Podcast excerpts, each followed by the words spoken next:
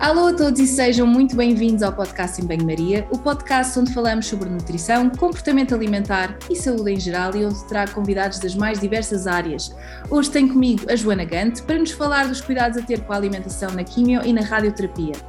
A Joana tirou de jornalismo, mas mais tarde percebeu que a sua paixão era outra.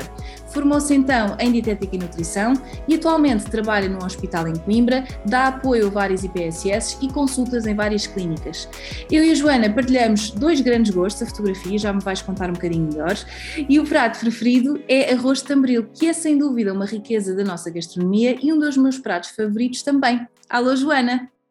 Olá Margarida, muito obrigada Olha, eh, aqui esta paixão da fotografia, tu contaste-me que gostas muito de um, ehm, fazer assim uma, uma, coleção de fotografias, colocá-las nas, nas paredes, uh, e eu não sei, acho que nunca contei isto mesmo nas redes sociais, mas o meu avô era fotógrafo, os meus tios também, e a minha mãe até revelava as fotografias uh, assim à antiga, então é uma coisa que vai assim na, na, família. E eu gosto de fotografar e de ser fotografada. É interessante que também gostes muito, uh, muito disso. Tens as paredes cheias ou ainda sobra ali um bocadinho para, para colocar mais fotografias?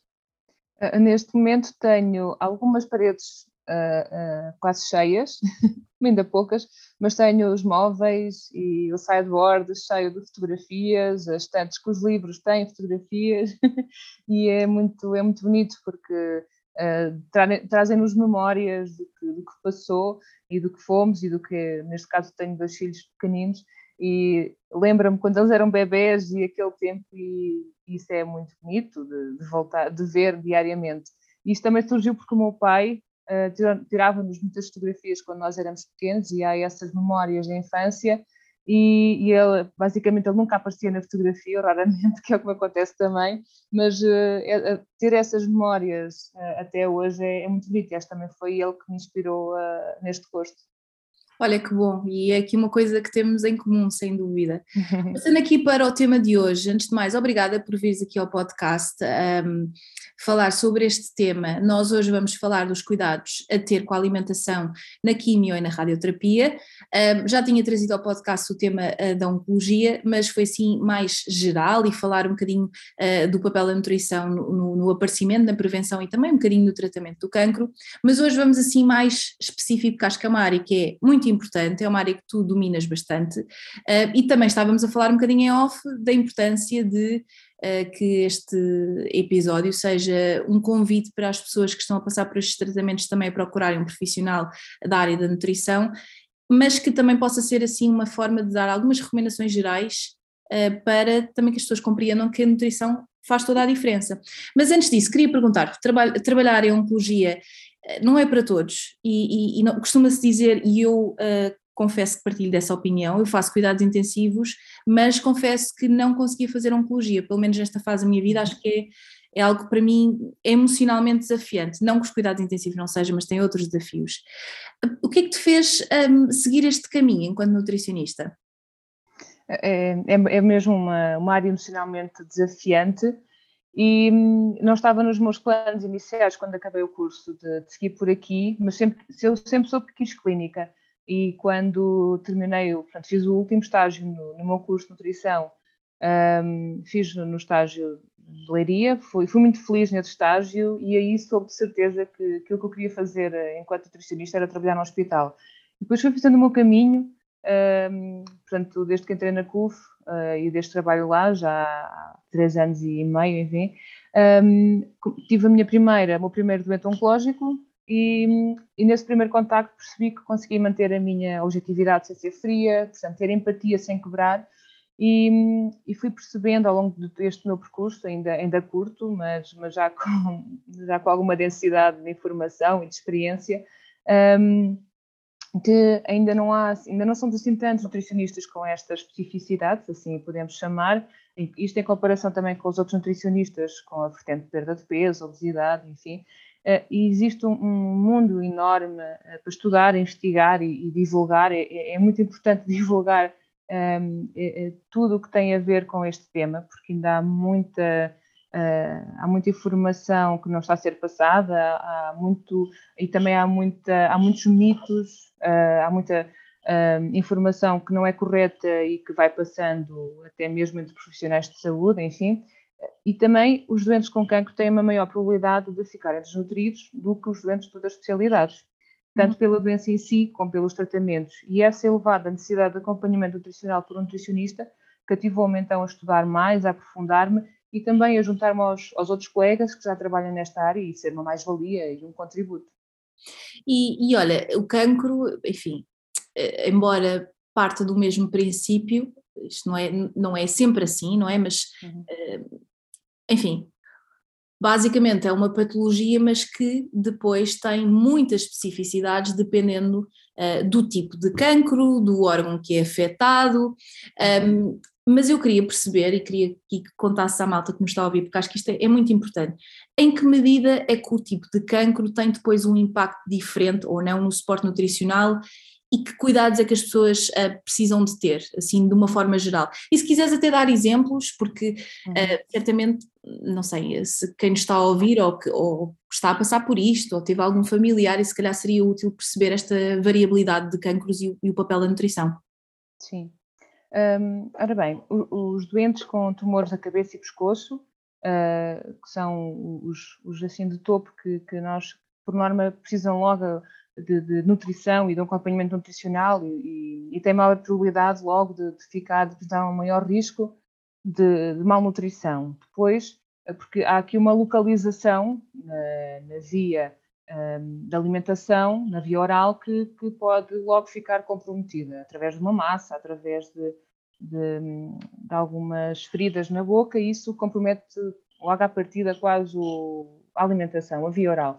Depois temos o, os outros tumores como o pulmão, o esófago, o cólon, o reto, o fígado e o pâncreas, que também apresentam um risco mais elevado de malnutrição, uh, mais pela parte também, exato, pela parte também de haver uma, uma massa que impeça ali uma, uma correta absorção dos nutrientes e, e da, de uma alimentação mais correta, mas também pela, uh, pelo gasto energético ser maior e, e, então vai, vai desgastar mais, vai, vai aumentar este risco de, de malnutrição. Também só aqui para informar que portanto, os doentes com cancro da mama, leucemia, com sarcoma ou linfoma têm um risco inferior, mas ainda assim também têm um risco de malnutrição, isto também é consoante o, estádio da, da, doença.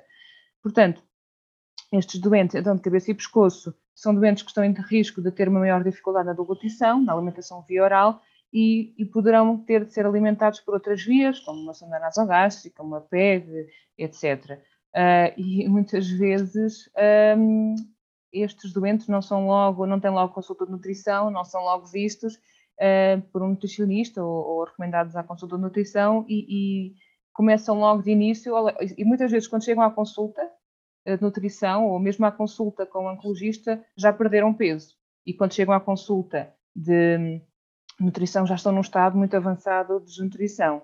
Mas também só para explicar aqui um bocadito melhor, um, em doentes com cancros que são incapazes de comer, deglutir ou absorver alimentos, a nutrição entérica poderá ser a solução para melhorar ou, ou, prevenir esta deterioração do estado nutricional. quando estamos a falar de nutrição entérica, pode ser, um, portanto, suplementos orais nutricionais, como o, portanto, o hiperproteico, o, hipercal, o hiperenergético, o hipercalórico, enfim. Um, não sei se nós podemos dizer marcas. É, é melhor não. É melhor não, não é? é Pronto basicamente, eu, eu no outro dia estava a falar sobre isto, que acho que as pessoas associam os suplementos nutricionais àqueles das vitaminas, dos minerais, que se vendem na farmácia ou numa ervanária, mas que existem outro tipo de uh, suplementos nutricionais que têm uh, um aporte calórico e proteico muito elevado e que às vezes um uhum. volume até baixinho para quem tem um apetite que não tem muito apetite. e queria também dizer, em relação àquilo, à questão de, do, tu falares do, do facto dos doentes já chegarem à consulta com o oncologista já muito, um, já com muito peso perdido, uhum. também a realidade é que um, a perda de peso involuntária área também muitas vezes é um sinal ou é um, um, red flag e pode também estar aqui associado ao cancro. Não estou aqui a dizer que toda a gente que, que perde peso tem depois este diagnóstico, mas pode haver aqui alguma, alguma associação, pelo menos daquilo, daquilo que sei, certo? Sim, sim, tal e qual. Portanto, o, um dos primeiros sinais e sintomas, enfim, é, é esta perda de peso involuntária, uh, que depois também se associa um, a uma diminuição da força e da função uh, física, portanto, depois têm maior, cansam-se mais, facil, mais facilmente, têm maior fadiga, uh, sem, sem perceberem porquê, começam também a perder apetite, isto também pode ser indicativo. Um, e, e, mesmo e muitas vezes também até estão a comer de forma normal, estão a ter uma ingestão adequada ou dentro do que era o seu normal, mas começam a notar que há uma perda de peso maior. Isto também pode significar que o, o tumor que tem está a ter um está a provocar um gasto energético maior superior ao, ao que tinha. Hum. Olha, eu tinha, tinha em mente perguntar-te os motivos pelos quais uh, alguém que está a fazer um tratamento oncológico ou que, ou que tem este diagnóstico deve procurar um nutricionista, mas acho que acabaste por responder uh, um bocadinho, mas não sei se, se terás algo mais a uhum. acrescentar. Mas achas que isto efetivamente acontece? Se as pessoas associam o nutricionista uh, ou a procura do, do, do acompanhamento nutricional quando estão a fazer um tratamento? É conforme. há pessoas que, há doentes que vêm ter comigo ou com outros colegas uh, para autocriação, porque têm esse conhecimento e acham, já sabem à partida que é importante a nutrição e o acompanhamento, portanto, a elaboração de um, um plano alimentar estruturado para evitar, portanto, um, um avanço desta malnutrição, mas outros não consideram que seja necessário, seja porque uh, não têm essa informação ou por médico também não, não considera ser importante porque já tive, já tive um, um caso há, há, cerca de um ano que um doente com câncer do pâncreas, uh, ele tinha, andava a ser seguido tanto no público como no privado. E, e ele, um médico uh, perguntou, um médico oncologista perguntou se, se achava necessária a consulta de nutrição e atenção que ele tinha câncer do pâncreas, que à partida, portanto é logo um, uma situação que, que, é obrigatória, mandatória a consulta de nutrição, uh, e então já tinha perdido cerca de 6 quilos. Um, e então uh, houve um médico, um oncologista, que lhe disse que a nutrição não era necessária, não era importante, não, não aconselhava ou não achava importante, enfim. E outro médico, noutro local, disse logo sim, claro que sim, que, que deve ir uma consulta de nutrição, deve ser visto por um nutricionista, uh, e claro que sim, sem sombra de dúvida. Portanto, temos ainda esta, du, esta dualidade ou du, de, de, opiniões ou de informações eh, ou de conhecimentos que, que, que não abonam, neste caso, esta, esta falta de importância. E, e portanto, vem também do, dos médicos. Eu fiquei, sim, agora sim. Isso, eu fiquei uh, um bocadinho chocada, ainda, ainda para mais o cancro, o cancro do, do pâncreas, que tem sim, um impacto enorme. Uhum. Um, enfim, eu acho que também espero que alguns médicos nos estejam a ouvir e que, que se calhar que lidam com estas questões que que possam sensibilizar-se que efetivamente é, é, de uma importância enorme que nós, nutricionistas, possamos acompanhar estas pessoas. Um, e olha, além dos, dos, das informações e, enfim, de, de, dos motivos que deste aqui quase de forma indireta, que outros é que as pessoas uh, devem ter em conta para procurarem um nutricionista quando estão a fazer um tratamento oncológico? Uhum. Um, Deixa-me só aqui dar um, um, contexto também sobre a malnutrição, só para dar aqui uma informação geral e eu já especifico mais. Uhum. Uh, só para dar esta informação de que a prevalência da malnutrição em doentes com cancro varia entre 20% e, e mais de 70% em estudos a nível mundial, com, depois tem diferenças relativas à idade, ao tipo de cancro e ao, e ao estadio do, do cancro. Eh, é altamente recomendável que seja logo efetuada então uma avaliação nutricional precoce do doente através de, um, de uma ferramenta de risco nutricional que, que, os nutricionistas e os enfermeiros já conhecem, eh, desde o PGSGA, o, NRS, o MUST, enfim, qualquer ferramenta, eh, qualquer ferramenta de avaliação nutricional é melhor que nenhum, nenhuma avaliação. Portanto, uhum. qualquer uma que permita avaliar, fazer esta avaliação é melhor do que nada. Uh, para clarificar, mas para, para a malta que não, que não uhum. está dentro da saúde de todo um, e que falámos aqui do, do, um, do PGSGA, SGA. soa-me tão estranho dizer em português, meu Deus do céu, ou este tipo de questionários, se calhar só explicares um bocadinho o que é que é para a malta saber o que é que ela está a falar, só para, só para contextualizar um bocadinho, é normal não saberem, e nós também estamos tão habituadas que falamos disto assim de uma forma muito, assumindo que às vezes as pessoas sabem, mas nem toda a gente consegue perceber, só para ter uma ideia. Uhum, claro, com certeza. Uh, então, um, uma ferramenta de avaliação nutricional vai permitir nós uh, percebermos uh, o, o, nível, ou se o doente está em risco nutricional, ou qual também o nível de risco nutricional em que está. Portanto, o NRS, o NRS é feito, por exemplo, por norma e deve ser feito no acolhimento do doente, que é feito pela equipa de enfermagem, e muito bem, que tem quatro perguntas que são feitas ao doente, portanto, se ele diminuiu a, ingestão alimentar nas últimas semanas, se perdeu peso nos últimos três meses, se tem um IMC inferior a, a 20,5, portanto isto aqui é feito através do peso e da altura, um, e se tem, se tem, perdido, se tem perdido apetite, enfim.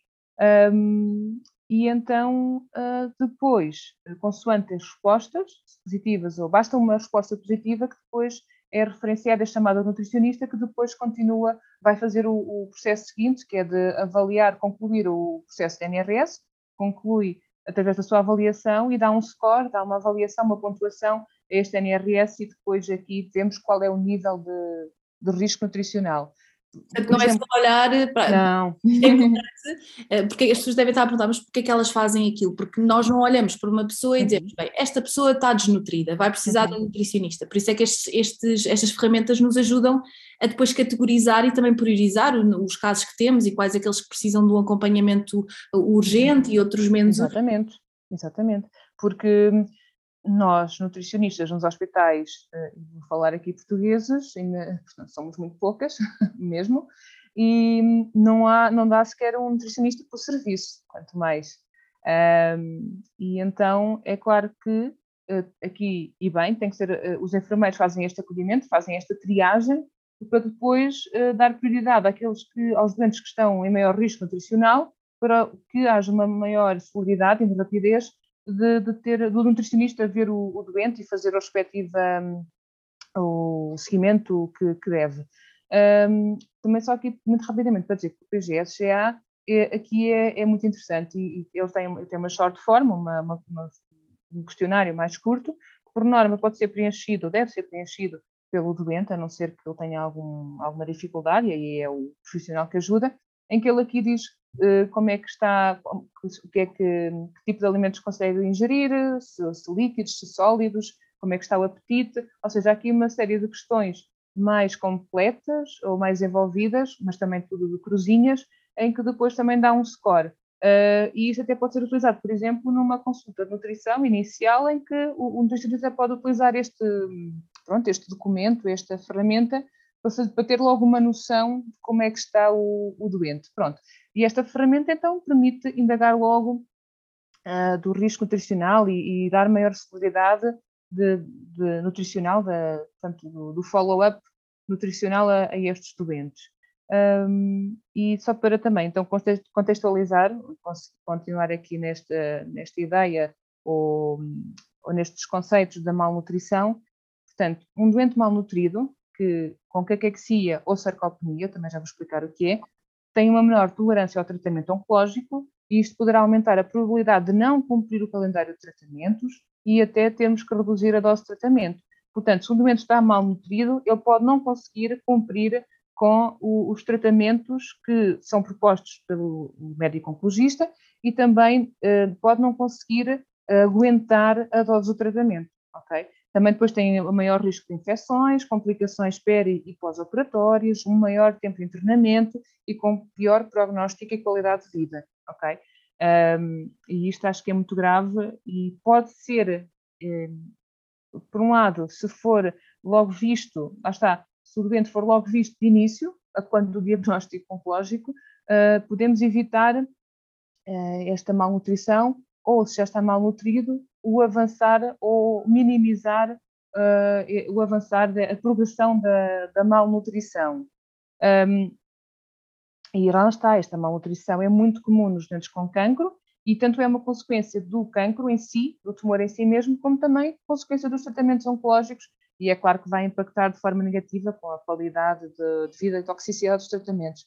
E também só para dar esta informação, estes dados, que isto também é importante que pessoas tenham esta noção, Estima-se que até 10 a 20% dos pacientes com cancro morrem devido às consequências da desnutrição e não pelo próprio tumor em si.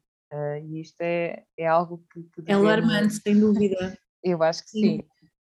E, sim, sim. essa questão da, da, da sarcopenia e, e, queres clarificar aqui um sim, bocadinho? quero, quero. uh, então é, é importante também definir conceitos como caquexia ou sarcopenia, sarcopenia, enfim, que ajudam a identificar e a quantificar sinais de, de sintomas da desnutrição ou o seu risco.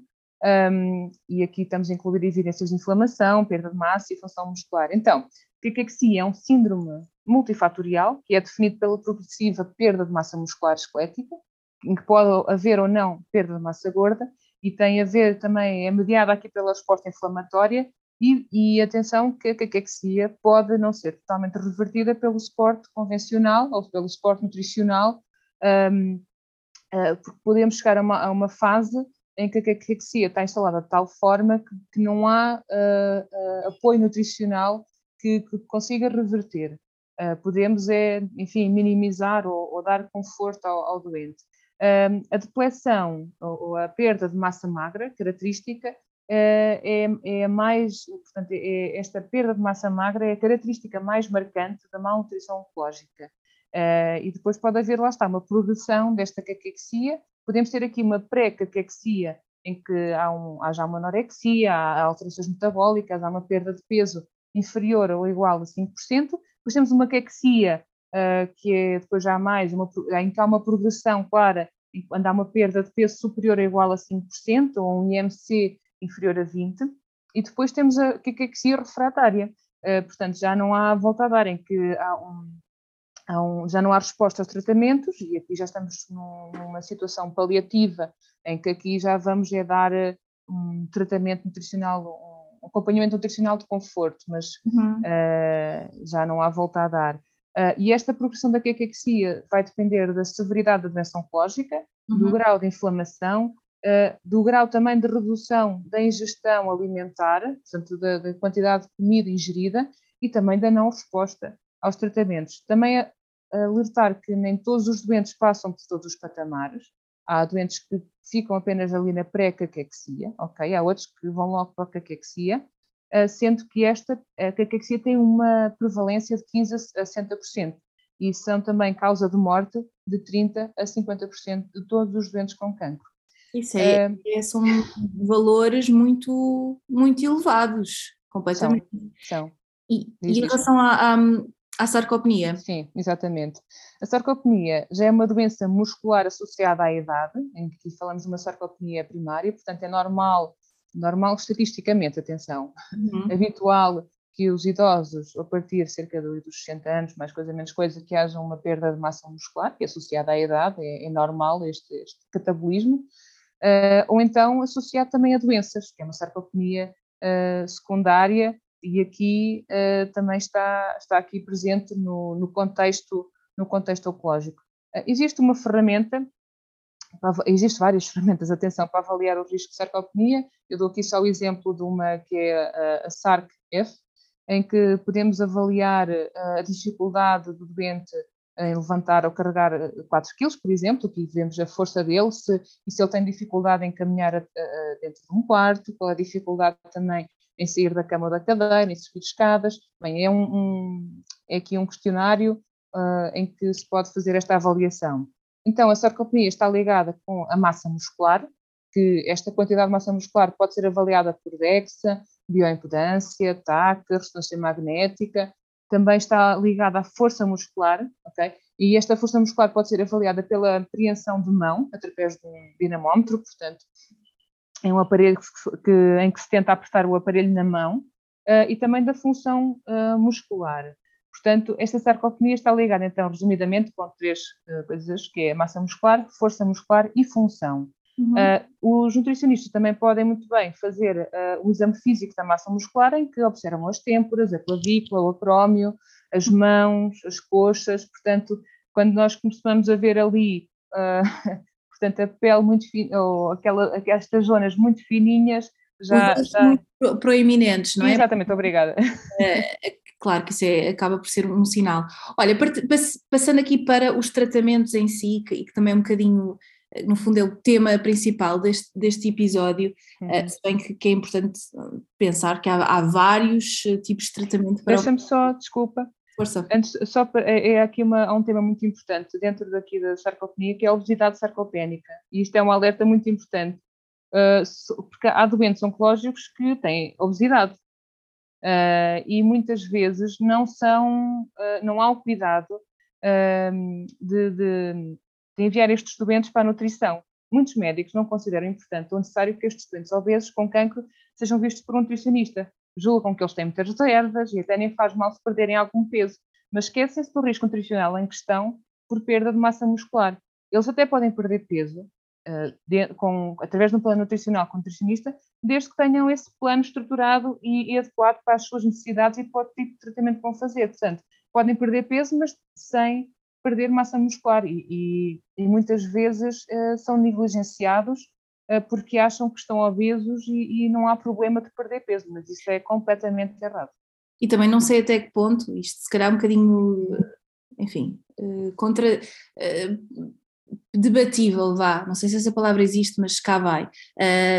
O facto de, não sei se até que ponto é que durante um tratamento oncológico, se, se o foco deve ser a, a, perda de peso. Claro que há, há, há uma série, há uma uhum. série de tipos de cancros e situações, mas eu acho que, que esse, essa questão deve muitas vezes ser secundária, até porque sim, sim, sim. Uh, às vezes as pessoas não, não comem sequer o suficiente para manter o seu peso, tendo em conta a situação que se está a passar. Olha, pegando aqui então um, na quimioterapia, eu peguei, achei que, que, era interessante nós falarmos essencialmente da quimioterapia e da radioterapia, que é aquilo que as pessoas mais conhecem, no entanto existem uma série de outros tratamentos possíveis para o cancro, só que não, enfim, também não podemos abordar aqui tudo. O que é, que é a quimioterapia uh, e que cuidados é que as pessoas devem então ter uh, na sua alimentação enquanto estão a fazer o tratamento? Sim. Um, então, uh, temos, temos, só para contextualizar também, que acho que é importante, temos diversos tratamentos ou terapêuticas no tratamento do cancro. Temos a terapêutica local, em que é a cirurgia e a radioterapia, e uma terapêutica sistémica, em que temos a quimioterapia, a hormonoterapia e a imunoterapia. A cirurgia e a radioterapia são tratamentos locais e que visam remover ou destruir as células do tumor que existem numa parte específica do corpo e a terapêutica eh, sistémica, onde se encontra a quimioterapia, portanto, fazem, é, é, vai atuar em todo o organismo. A quimioterapia, então, consiste na administração de fármacos que vão destruir as células cancerígenas, interferindo com os processos de crescimento e divisão das mesmas. Uh, e isso pode ser uh, administrada a nível oralmente, através de comprimidos ou por via endovenosa. E um, existem vários efeitos secundários da quimioterapia, em que podemos elencar a anorexia, a disosmia, portanto, a disosmia é uma alteração do cheiro, uh, a disgausia, que é a nível do paladar, portanto, há aqui uma alteração do paladar, seja as pessoas deixam de ter paladar ou, ou deixam de sentir o, o, os alimentos ou, ou passam também a sentir, a ter uma, uma sensação muito exagerada de, determinados alimentos. Um sabor uh, metálico também, às vezes é muitas vezes reportado, não é? Também, também. E diferentes que, não, que a pessoa não, não relaciona uhum. aquele alimento. Sim, sim, e também um sabor exacerbado da, uh, da carne também. E aqui podemos fazer substituições para, porque fica mesmo um sabor desagradável Uh, e então as pessoas ficam enjoadas muitas ficam, vezes, ficam, não é? Reportam que estão, não conseguem comer carne uhum. ou até outros alimentos específicos e que às vezes essas substituições têm de ser feitas para garantir que a pessoa não, não tem nenhuma carência. Exatamente. E que conselhos ou que o que é que tu uhum. habitualmente fazes com estas pessoas que, que têm esta, esta variabilidade de, de uhum. sintomas? O que é que pode ser feito? Sim, por exemplo, quando há uma perda de peso, uh, tentar, uh, um, ou uma perda de apetite, portanto, uh, aproveitar sempre para comer quando se sente melhor, comer refeições mais pequenas, portanto, polifracionar. Nós, por exemplo, quando um, um, aconselhamos os suplementos orais nutricionais, que são uma espécie de iogurtes hiperproteicos ou hiperenergéticos, Uh, mesmo, mesmo que as pessoas não consigam beber um de uma vez, por norma tem cerca de 250 ml, 300 ml conforme, podem polifracionar ao longo do dia. Ou seja, uh, para a pessoa também não ficar enjoada de beber de uma vez só uh, determinado alimento, ou iogurte, ou o que seja. Também é importante usar suplementos que contenham proteína e calorias, portanto, aproveitar e fortificar os alimentos que gostam mais com proteína e também mais calorias, e aqui podemos falar, por exemplo, na sopa, uh, colocar um bocadinho de proteína, peixe e também uh, fortificar com azeite, o azeite é, é, uma ótima gordura e também vai dar mais calorias sem se sentir muito o, no, no prato. Por outro lado, se existe náuseas ou vômitos, aqui já vamos ter que diminuir as gorduras, porque as gorduras têm aqui este efeito emético e então vão piorar o, o estado uh, não vão tolerar sequer esta, uhum. esta ingestão. Um, quando, quando temos também uma dificuldade na mastigação ou disfagia, temos que adaptar a consistência das refeições.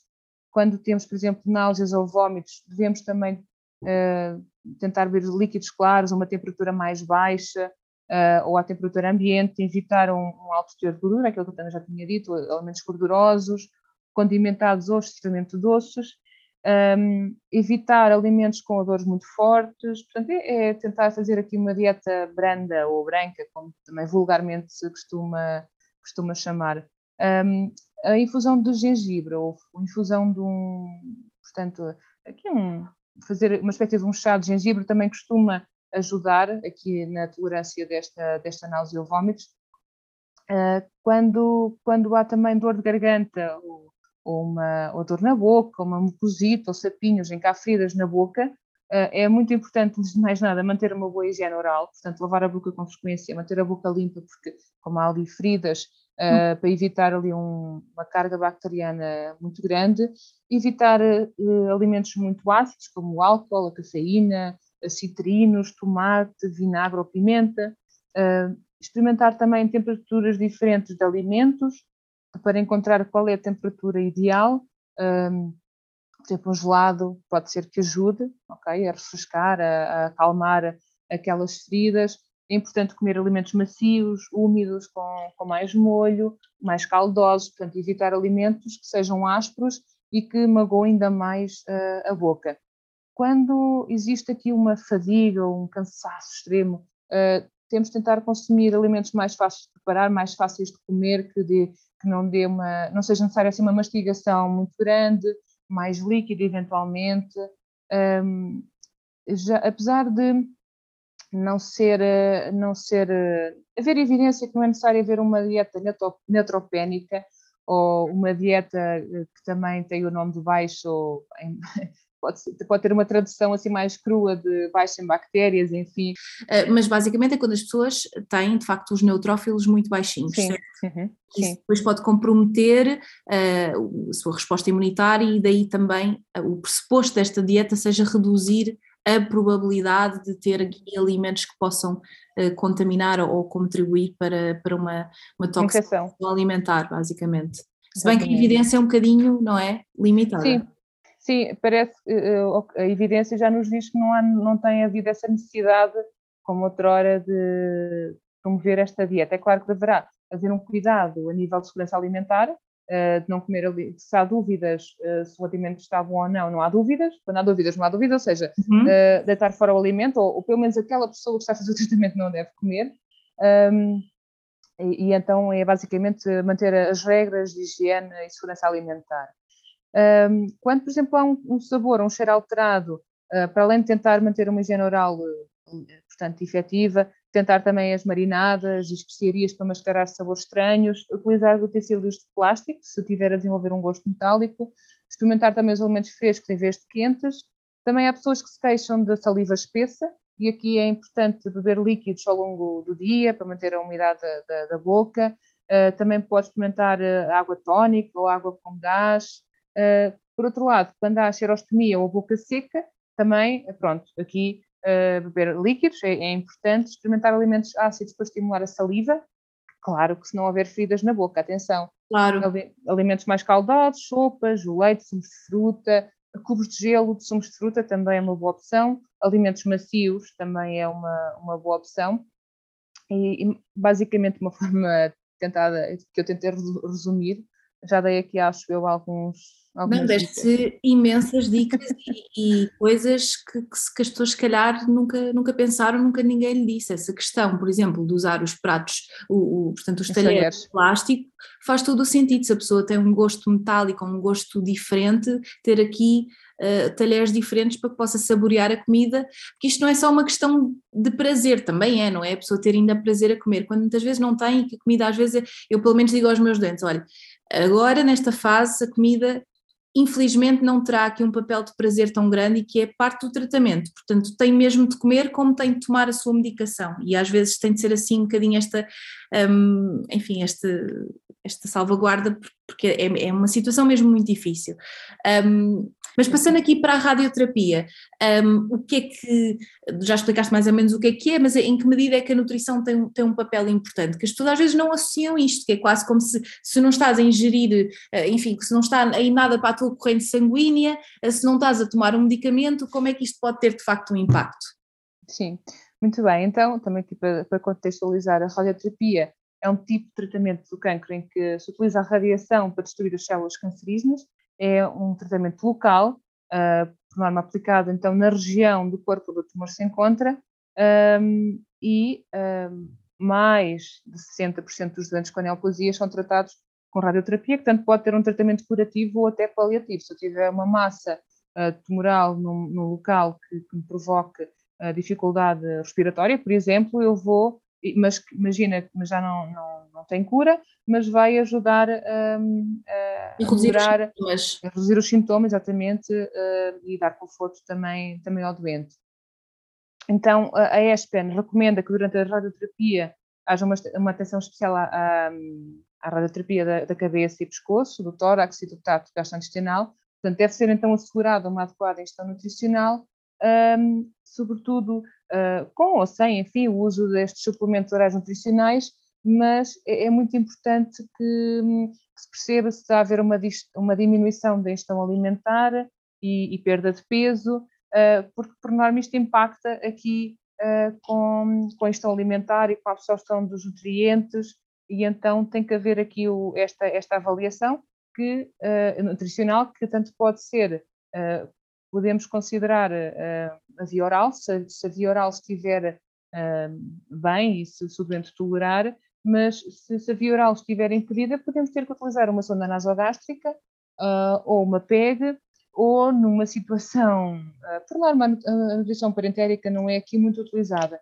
mas se houver essa necessidade, deve, deve ser utilizada, claro que sim, eu acho que nós devemos utilizar aquilo que eh, for necessário, mediante o doente que nós temos à frente e é sendo tudo discutido em equipa multidisciplinar. Uh, mas também queria uh, dar aqui um, uma informação importante que já me chegaram à minha consulta doentes com sonda que não foram vistos por um nutricionista, portanto vieram do hospital e que foi-lhes colocada uma sonda, mas não foi feito ensinos sobre como é que se utiliza, sobre como, que alimentos é que, que se deve pôr na sonda, ou como é que, ou, ou sequer um plano ou, ensinos de alimentos para a sonda, e que basicamente, pelo menos foi o que um ou mais doentes já me disseram, eh, é fazer uma alimentação normal, triturada, e colocar para a sonda, pronto, tentar uma, um, portanto, um, uma Quase textura mais líquida. Exatamente, como se estivesse a cozinhar, sei lá, é. uma papa e meter dentro da, daquele. Eu, olha, não pode ser. Não, não pode ser, e, e eu estou eu, eu, eu, acho que nós temos muitos colegas e também médicos uh, que ouvem este podcast, ainda bem, um, mas eu queria dizer aqui que esta, a forma como vemos a nutrição entérica em Portugal tem de mudar. Uhum. Eu acho que vai ter de mudar. Ontem para ontem, não é? Porque, para já, olha, aqui no Reino Unido não existem aquilo que nós chamamos de blended diets, portanto, uhum. dietas trituradas e que não só por questões de risco de infecção, como também entope as, os tubos.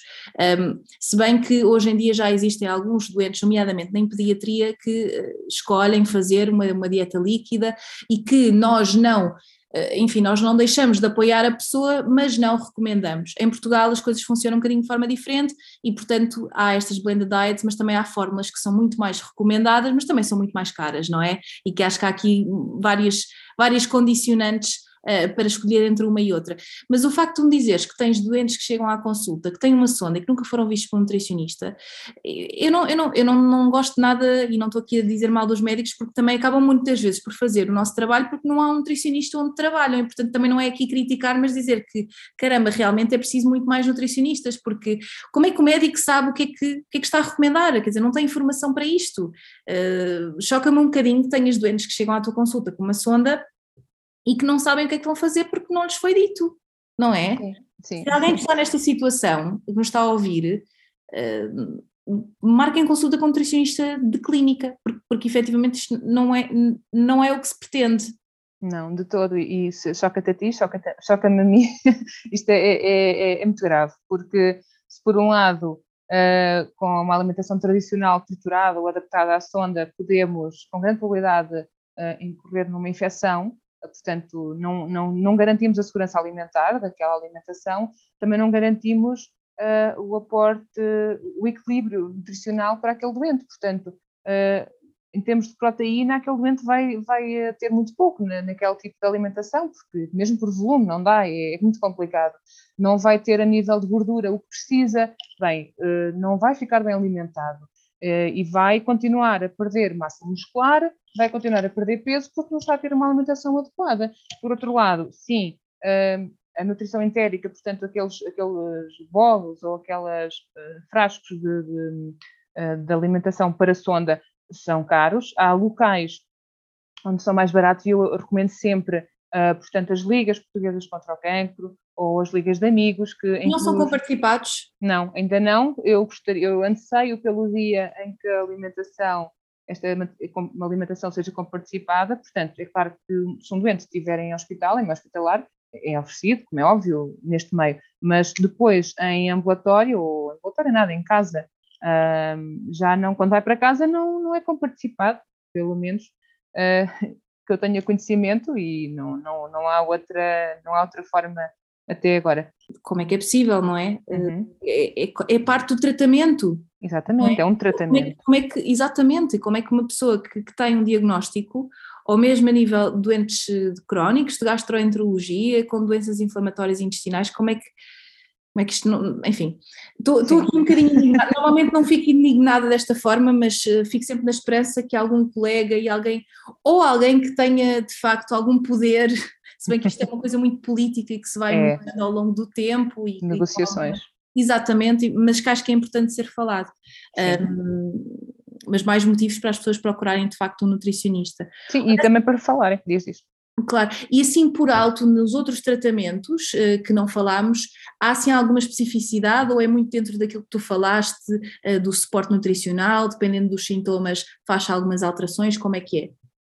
Sim, um, portanto, então, para além da, da quimioterapia, da radioterapia que já falámos até agora, temos então a cirurgia e a, e a imunoterapia. Uh, a cirurgia é para muitos tipos de cancro o tratamento inicial e, por norma, envolve a remoção total ou parcial do tumor, Uh, e através dessa cirurgia também se consegue confirmar o diagnóstico, determinar até onde o câncer avançou e aliviar também alguns sintomas que a pessoa possa estar a sentir, como por exemplo uma obstrução intestinal. Uh, a imunoterapia ou terapia biológica é um tipo de tratamento relativamente recente, cujos princípios se baseiam no uso do nosso sistema imunitário para combater o tumor Uh, e, e, então, mas há aqui também, esta imunoterapia tem, tem efeitos secundários diferentes, uh, que pode ter desde alterações cutâneas, como comichão, inflamação do intestino, por exemplo, a colite, uma, uma inflamação do pulmão, doenças também de, inflamatórias da hipófise, entre outros. Um, falando aqui da cirurgia, portanto, uh, devemos aproveitar o, o pré-operatório uh, para educar o doente ou para o ajudar a ter um estado nutricional melhor, uh, aprimorado, para depois haver uma recuperação, uh, um outcome muito superior ou positivo após a cirurgia. E aqui costuma-se recomendar a utilização do, do protocolo ERAS ou um protocolo parecido, Uh, isto, é, o ERAS é uma abordagem multidisciplinar, eu penso que deves, aí, não sei, no Reino Unido também uhum. e nós. Sim, são abordagens diferentes. Uh, aqui estamos ainda, acho eu, em baby steps do, do ERAS. Uh, portanto, é uma abordagem multidisciplinar, multimodal, que permite uma resposta otimizada à agressão cirúrgica e assim que o doente é proposto para a cirurgia, inicia-se então um programa de pré-habilitação com exercícios específicos, uma suplementação nutricional e otimização médica um, em que integramos o doente neste, neste percurso, nesta jornada uh, até à operação. Este programa perioperatório permite uma recuperação mais rápida, com maior qualidade e redução do tempo de internamento. Este protocolo Veras também parece melhorar a sobrevida em, em doentes do cancro coloretal, que é, que é uma das áreas onde é mais utilizado. Um, esta terapia nutricional pré-operatória é obrigatória em pacientes com risco metabólico grave e também pode ser recomendada mesmo para pacientes não desnutridos, uma vez que uh, parece melhorar o estado nutricional e reduzir o número e a gravidade das, compl das complicações pós-operatórias. Uh, este, este período, este tempo antes da cirurgia, então deve ser utilizado para fazer então esta pré-habilitação com fisioterapia e terapia nutricional, pelo menos. Um, portanto, eu também queria saber, só já agora por curiosidade, aí no Reino Unido vocês utilizam este protocolo e têm bons resultados. Uh... Sim, eh, eh, aqui só para também contextualizar eh, Sim. as pessoas, isto basicamente é várias, várias áreas profissionais em que se inclui a nutrição, em que faz um acompanhamento do paciente pré, de, de, portanto, antes da cirurgia até depois e sim, claro que, claro que os resultados, e mais do que os resultados, é garantir que estas coisas são feitas. Uh, garantir que, que, a pessoa tem um acompanhamento. Quando há este protocolo, isto exige que estejam envolvidos X profissionais de saúde e, portanto, também faz com que nós possamos, uhum. portanto, prestar um melhor serviço.